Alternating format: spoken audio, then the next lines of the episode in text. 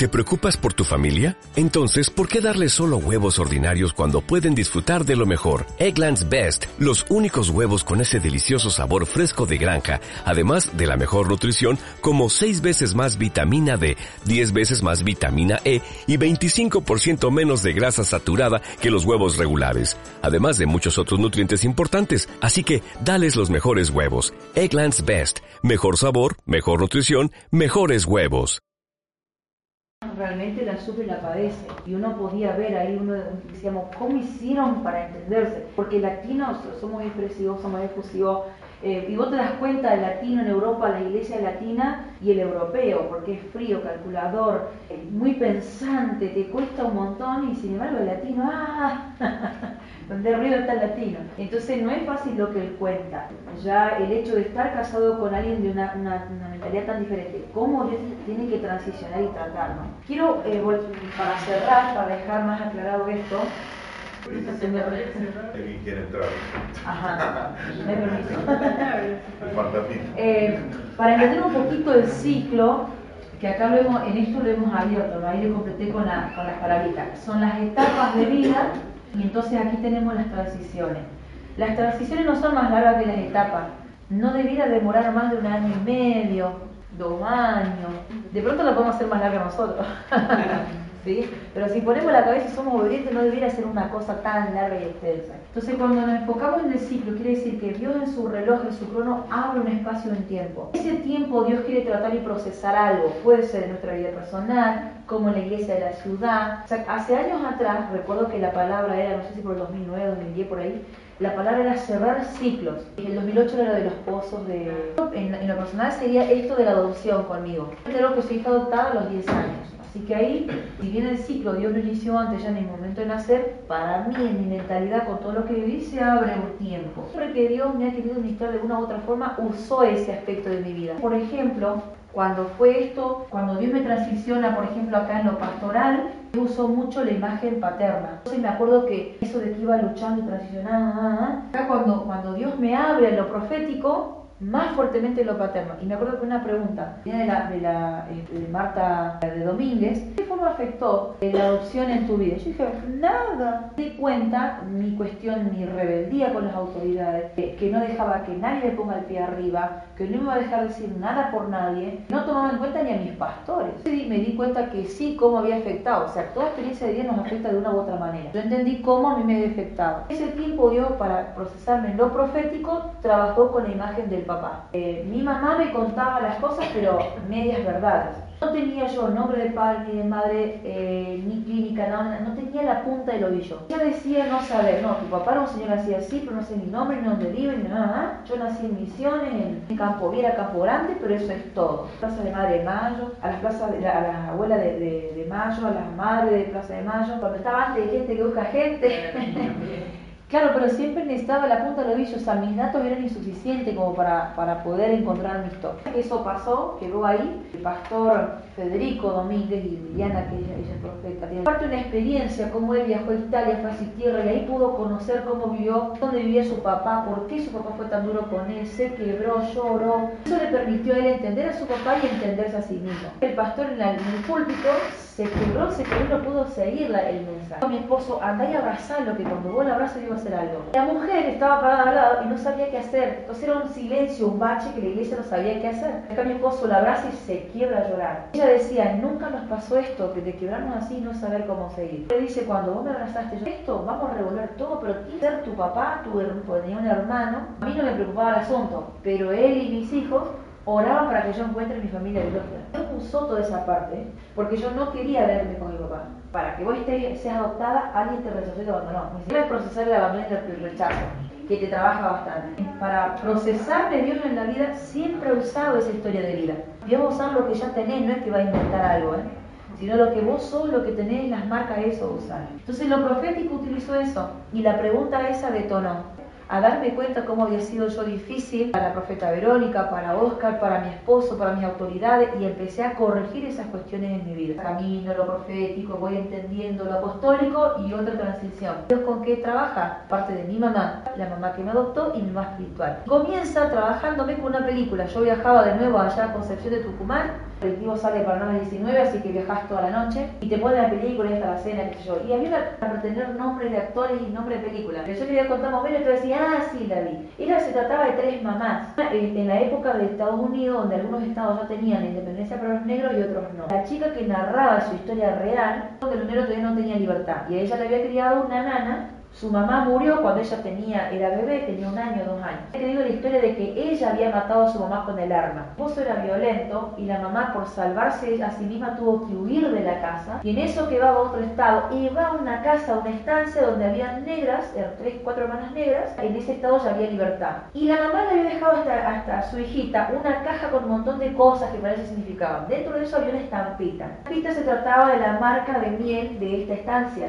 Y la joven cuando era adolescente, toma a su nana y huyen de la casa, porque el papá era muy agresivo, muy violento. Darle libertad a su nana, quería llevar un estado donde tuviera libertad, va a cerrar, que cerrar una etapa de tu vida. Algo está abierto y lo tenés que cerrar, tienes que restaurar, tienes que resolver. Tienes dejar etapas abiertas, porque lo que te queda abierto, ¿cómo me fue trabajando ahí? Y arrancó porque yo me resistí, ¿se acuerdan que le dije que me resistí allí en la cama con la fragancia esa? Como un accidente y yo vi una pierna desgarrándose. Tiene el dolor, pero era todo desparejo que se rompiese, desgarraba. Yo decía, Señor, ¿qué se va a partir? ¿Qué se va a romper? ¿Por qué tenemos que orar? Y decía Dios, no, mira, mira, seguí mirando. Ahora yo el ejército ahora como pensando, se va a romper la iglesia, ¿qué se va a romper? Pero de mí misma, sea, es como que yo estoy parada mirando una escena. La escena en la habitación de mis papás, los que me adoptaron. Entrábamos a la casa, llegábamos, tenían campo, entre los dos se turnaban, viste, hasta que somos tres hermanos adoptivos diferentes padres.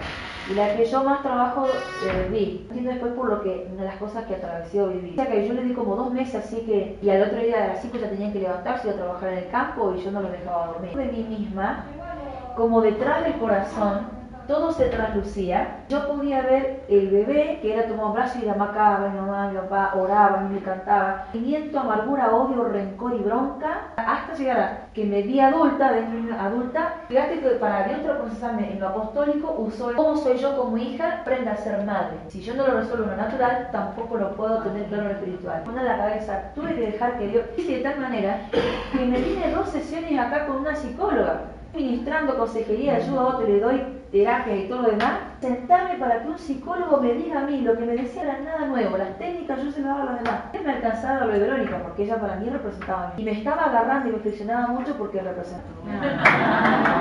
Sí, eso cuenta un montón. Porque me ayudó mucho. ¿Eh? Obvio, yo lo Otro tema, otro tema. Entonces, ¿a qué voy? Eso es ciclo. Que Dios abre un proceso en tu vida, sabe la historia de tu vida en diferentes etapas te va a tratar y cuando te considere que ya estás listo te va a iniciar algo. No te puede tratar todo junto. Yo me admiro de, esa gracia de Dios. Ni ahí, ¿en qué sentido mi mamá? Para mí no tenía nada que ver, si Ella declaraba. Y me di cuenta que yo mamé un montón de cosas en las conmigo, mi mamá biológica. No generé vínculo con ella, pero me, me prendí en la vida, generé vínculo con la vida. La peleé de la panza. Me ministró con un documental de lo que es la recepción del bebé y la primera bocanada de aire, la respiratoria y lo que genera en el seis neumonías problemas en las vías respiratorias, las secuelas de cuestión de la ruptura del vínculo materno, pero no hago neumonía. 3, 4 años así, ya chiste. Me acuerdo que el año pasado fui, no, este año fui, porque me ardí la garganta, volví no sé de dónde y me ardí la garganta y tenía un congreso después. Yo decía, si no tomo algo, bueno, voy a la guardia. Voy a la guardia porque me arda la garganta. Los médicos te ven y dicen, mañosa, anda a tu casa, tomate un té. Porque me arda la garganta. Y se me rió la doctora. Por esa pavada acá. No te rías, le digo, ¿sabes qué te voy a decir? Yo yo he venido a la guardia por dolor de por cualquier pavada y terminado con neumonía. Yo, no, vine por una porque me rompó un poquito la garganta. Y tenía un principio de neumonía, ni por todo ni por nada. El año pasado fui, dolor en la cintura y había, dos hermanos que tenían cálculo en los riñones. Voy a la guardia, no, no podía estar sentada, no podía estar. Era un dolor que me decía neumonía. era un cómic. No puede ser, yo ya me enojaba, me indignaba. Uno las emociones las lleva a las entrañas, pero el duelo lo transporta inconscientemente a algún lugar. Materno, ¿dónde quedó? La vía respiratoria tiene que ver con la ruptura del vínculo materno. Entonces, lo que no está sano y resuelto ahí va a repercutir de esa manera. Así que a partir de ahí no solamente lo peleé físicamente, sino también me ayudó para entender la parte espiritual. Reaprender a ser hija, una, la mamá que me adoptó alemana, polaca, está bien, todo porque estaba hijo, pero en realidad siempre me distinguía. Punto que ella decía, bueno, tú fui a buscarte porque tenía un varón y había que una nena. Y si en realidad no había otra, entonces bueno, como eras negrita y fea, y bueno, no, había otra. Mi esposo a veces no me creía y hasta que un día mi mamá ahora está en estado senil, que reprimía ahora se le escapa de la nada. Y algo que ella no me perdona es que ella me crió, me crió para que yo la cuidara en esta etapa de su vida. Yo no debería haberme casado y haberme ido. Entonces le dice, no te perdono que te llevaste, quedada asegurada en la casa. Se usaba eso antes, sí. y eso de que yo te crié para, ¿sabes cómo me revolvía las tripas y algo más? Yo decía, ni a mi perro digo, crío este perro, es mi perro y punto, es mi máster y punto. Yo no estoy diciendo, es mi perro criado. No quiero reprocharle nada a mi mamá. Aprender a ser hija, sí recibió palabra y el nombre para ser pastor es mi hermano, porque él se enoja porque yo no estoy allá para atender a mis padres, yo ayudo con lo económico, con la... La vez pasada que estaba él enojado porque yo no estaba allá, quiere que yo... Claro, ahora que la mamá pero antes cuando agarraba toda la plata, arruinaba los bienes, todo estaba bárbaro, el tema es ahora cuidar a la, mamá que está... Porque el que recibió el nombre de un profeta, los padres dijeron, este va a ser pastor, ¿viste lo que es? Es una locura, pero no tendría que haber sido yo. Yo había sido criada para un fin. Supuestamente, mi mamá siempre me decía, siempre le enojo viene por teléfono. No es que, oh, qué bruta, qué inteligencia la mía, mirá cómo lo respondí. Uso las palabras en mi boca. Viste que Dios, a través de acciones proféticas, te hace palabras en mi boca para que yo misma me escuchara. Educado en ese ambiente, no tendrás loco por el ser de Dios. No resolvió antes de los 70 cuestiones, ahora detona de esta manera. Hay que tener toda la paciencia. ¿eh? Matrimonio, cada padre trae hijos a la vida. Con Carlos que oramos y lo buscamos a los dos. No porque pensamos, ay, qué lindo sería tener un bebé. Mucho matrimonio, vos escucháis que tener el bebé. Pues se olvidan que se iba a crecer, iban a crecer los problemas y los gastos y todo junto. Nos sentamos y hablamos, no importa si es nena, si es varón, si vienen dos varones, si vienen dos nenas, si vienen tres. ¿Qué hacemos? Esto todo bien, el otro, y dos hijos adoptada, el con él, adopté. Adoptemos y si Dios nos dar, van a venir solos. Tenemos un hijo si tenemos hijos especiales, ¿cómo lo vamos? Porque tuve una prima a los cuales la trataron y la tuvieron como tonta toda la vida. Y a mí me dolía ver eso. Yo decía, si vamos a tener un hijo especial, le vamos a dar toda la oportunidad para que se desarrolle y se defienda en la vida. Miren todo el acuerdo que hemos hecho. Mamá, papá, casa, sustento, ustedes me lo dieron bien o mal, me lo dieron.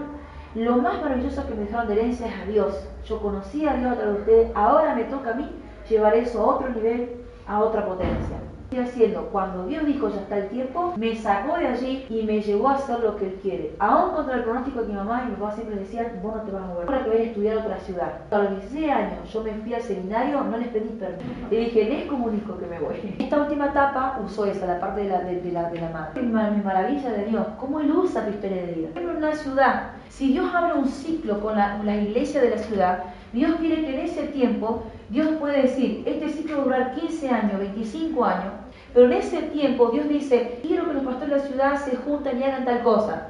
Ah, de acá, de la palabra, hasta que eso se concrete, madre mía la historia que va a haber, ¿no? Y las etapas y las crisis. Ahora, cumplido ese tiempo, Dios viene, dice, ya está, ya pasaron los 15 años, 25 que le di, viene y ve, porque Él trabajó y hizo su parte para eso. Por eso es importante que uno deje, yo he visto personas en lo poco o mucho, depende de, qué punto de vista se vea, este tiempo que uno va caminando con el Señor, si está, como dice la palabra, llegando al lugar que Dios lo quiere, por terco, por caprichoso, por testarudo, los otros días estaba parado frente a una mujer. Voy a ser un profeta de oficio hace años ya. Parado al lado, se lleva mi nombre también. Compañía en la que tenía sarcófago, es el trabajo de la, de la masonería. Pasa por vos. En un momento la miro, le digo, ponete de frente. Era otra Esther, le digo. ¿Y vos qué ves? Ves, ¿no es cierto? Le digo. Yo reír porque hablando del carácter, la terquedad, la obstinación, todo lo que te ha atado en estos años, Dios lo va a romper. Años. Como que Dios, 20 años después, venga y le dé otra oportunidad. La locura es algo maravilloso. Entonces le decía, prepárate porque Dios está, y en San Nicolás. Digo, qué locura que Dios a San Nicolás le está dando otra oportunidad. Y vos estás dentro de esa otra oportunidad, de la ciudad y la tuya. La ministramos y, Dios la liberó en ese momento. Cuando ella quebró es cuando le dije, de una estera a otra estera. Todas esas etapas de tu vida y en cada ciclo va a tratar todo eso, cesa toda tu vida para llegar a algo. 40 años en el palacio, criado con lo mejor, la mejor estudio, lo mejor, lo mejor. 40 años en el desierto de la oveja, ¿para qué? Todo ese proceso, ¿para qué? Para que después fuera el líder y llevara a ese pueblo terco, duro, mendigo, pobretón, tuvo que pelear. Y ese hombre tuvo vida y todo en el camino, ¿no? Y logró. Aún con el precio de que él, porque no obedeció en todo, ¿se acuerdan cuando Dios dijo que ahora no golpeemos la roca, hablaré? Él pudo ver de lejos, mas no pudo entrar. Fíjate lo importante que es para Dios. Vos mirás a David, las que hizo, pena de muerte, no lo bajaron a un año de banco porque fue un adúltero, bueno, ves eso en la Biblia, nosotros viste un año de banco. Dijo que lo sucede en el trono, ¿de dónde viene? De la unión con esa mujer. Yo no entiendo. Amén. Por último, en esto del desierto, algo que se va a sentir fuerte es la soledad. Eh, y eso es algo que nos cuesta, ¿viste? Por ejemplo, cuando tenés, todavía tenía una hija espiritual que me, que viste, me daba de acá, de allá, tenía la culpa de todo. Me dice, no sé por qué, estoy, dice, como que todos los reproches van dirigidos hacia vos. Me di cuenta. y dice, porque estoy esperando que hagas algo como, no sé, observaciones, me tenés que cuestionar, me tenés que observar, me tenés que exhortar. Como veía que yo no le contestado, por allá al mes le digo, esto cuando él está enojado, porque yo he comprobado mi vida, cuando yo he estado enojada, estás parado en tu propia verdad, sos sabio en tu propia opinión, te mueves de ahí. Al enojado hay que darle su espacio, y te estoy dando tu espacio. No, tampoco, ¿cómo voy a contestar reproche? Esperar que solamente te cuestione. ¿Qué concepto tenés de maternidad? Sea, como un padre solamente reprocha, exhorta, castiga y reprende. Padre no está solamente para eso. Le digo, quédate tranquila, que si no te digo nada es porque podés seguir. Yo veo algo, Dios me permiso, te lo voy a decir. Estoy trabajando que vas bien. Además, en, ese, en esa transición y en ese proceso, aunque a veces uno ve errores, Dios también te dice, pero dale oportunidad. Uno puede ser un sargento. A veces puedes tener tu esposo o tu esposa al lado, te puedes sentir solo. Todo un equipo trabajando con vos y te puedes sentir bien. Así que yo creo que muchos de ustedes se han ido identificando. Fíjate cómo dice Dios. ¿Por qué toda la transición? Dice en Éxodo 13, 17. Y luego que Faraón dejó ir al pueblo, Dios no los llevó por el camino de la tierra de los filisteos que estaba cerca porque dijo Dios, sí, no, ¿acaso la vas a favor mío? Eh, la está haciendo más larga. Dice Dios, para que no se arrepienta el pueblo cuando, ¿qué? Éxodo 13, 17. Para que no se arrepienta el pueblo cuando vea la guerra y se vuelva a Egipto. ¿Qué es lo que, en el desierto, qué es lo que vas a ver? Al diablo, como yo dije esta hermana, al monstruito. En el desierto el diablo te va a venir a molestar. En esa soledad, en esa transición, te va a enloquecer. Tenés una agua acá y otra acá. Te va a quedar loco. Tienes que ser probado, zarandeado, se tiene que sacudir lo que no se le tiene que caer. Tú en el desierto, como él resistió en el nombre del Señor, vistió en nombre, eh, con las palabras, cuando él sube del desierto, lleno de poder, lleno de autoridad, lleno de unción, Jesús después de que sube de ese desierto, echado fuera el demonio, hacía sanidad y milagros daba de comer. Él no dio abasto a él, llamó a 12, no dio abasto a los 12, llamó a otros 70. Para hacer nuestra vida. Y si él dijo que cosas mayores que las que yo hice ustedes harán en mi nombre, no tengo que creer. Así que bendito sea el Señor porque este tiempo termina. Pero si Él quiere que yo me levante como un soldado, como un guerrero, y que ante las situaciones yo soy transicionado porque Dios no quiere que retroceda, sino que lo que Dios quiere es que frente a la guerra la batalla yo me levante me plate con la unción, la autoridad, con las herramientas que Él me dio, pelee dignamente como un buen soldado, resista y te puede forjar años de vida. Quizás toda tu historia para que de pronto hoy, tanta historia, tanta cremita, tanto aceite, tanta arena, qué sé yo, del día tal, toda esa historia para este minuto. Sí, para este minuto, pero es tan estratégico, estableció un antes y un después. Para eso Dios nos transiciona y nos procede. Después de eso decir, ah, bueno, listo, seguimos transicionando, pero es para eso que pongas en pie día conmigo. Dios me trajo hasta acá para que al ver la guerra, para que al ver la guerra no retroceda. Amén. Eh, ¿Sabes que cuando, yo no te dije que cuando viniste a hablar conmigo, pero cuando yo me paré también vi y dije, Señor, ¿por qué la tristeza? Yo veo esa soledad, profeta que primero no fuiste nunca reconocido en el ámbito profético, como que tu labor es la oración y la intercesión. Hermanita orando. No, eh, no es porque esté hablando mal ni del cielo ni de nada, pero por eso te decía que te arrimes a tu pastor, porque a veces los hijos tienen que provocar las cosas. Yo permito que la gente se arrime y provoque las cosas y me, me la cabeza también. Eh, y hablarle de esto, decirle, pastor, enséñame a crecer para que no estés más sola. La angustia que estás teniendo es porque el enemigo hay algo que quiere matar, pero Dios hay algo que lo quiere resucitar. Es que en este tiempo eh, vos puedas crecer en lo profético y alcanzar el nivel que Dios quiere, te quiere en el don de profecía. En el nombre de Jesús, hay que hacer esa labor. Me desato de la opresión, me desato de este dolor, me desato de la educación que me quiere hacer el diablo de aplacarme. Y Dios dice que vos sos madre para formar a otro en el sentido de, eso, de formar a otros intercesores, llamá a esas personas, varones y mujeres, no solamente mujeres, y enseñar lo que has recibido de parte de Dios, para que no camines sola. Y pues eso va a reverdecer, va a florecer. Amén. Esa es la, es angustia que yo veo que vos estás una bola acá y no sabes de qué es. Eso, el enemigo quiere matar algo, pero Dios quiere reflotar algo. En el nombre de Jesús decretamos que en este tiempo eso va a revolucionar. Amén. Y el don de profecía que Dios puso en tu vida, la unción, la autoridad para formar y enseñar a otros, Dios lo va a resucitar, Dios lo va a hacer emerger en este tiempo. Amén. La bendición en el nombre de Jesús para que así sea. Y no estás sola, no estás sola. Amén. No estás sola. En el nombre de Jesús. No, no importa eso, eh, sino, bueno, pero vos sentate, arrimate con tu pastor, habla con él. Como el caso en mi organización tampoco. ¿En cuántas organizaciones se reconoce eso? No quita que uno haga la labor. Que uno, si Dios lo dijo, desde adentro uno obedeciendo, no importa si me nombro o no me nombro. Las puertas, Él te allana el camino. Le damos gracias al Señor. Papá, te damos gracias en este momento por tu presencia, por tu palabra, por tu enseñanza. Gracias porque has transicionado nuestra vida. Nos has traído hasta este punto, hasta, hasta este lugar. Porque algo querés hacer con nosotros, lo creemos, lo tomamos, Señor. Y estamos dispuestos a pelear contigo, a dar batalla, la batalla que sea necesaria. Porque mayor, Señor, es el amor por tu obra, por tu causa, que aún los Señor personalizamos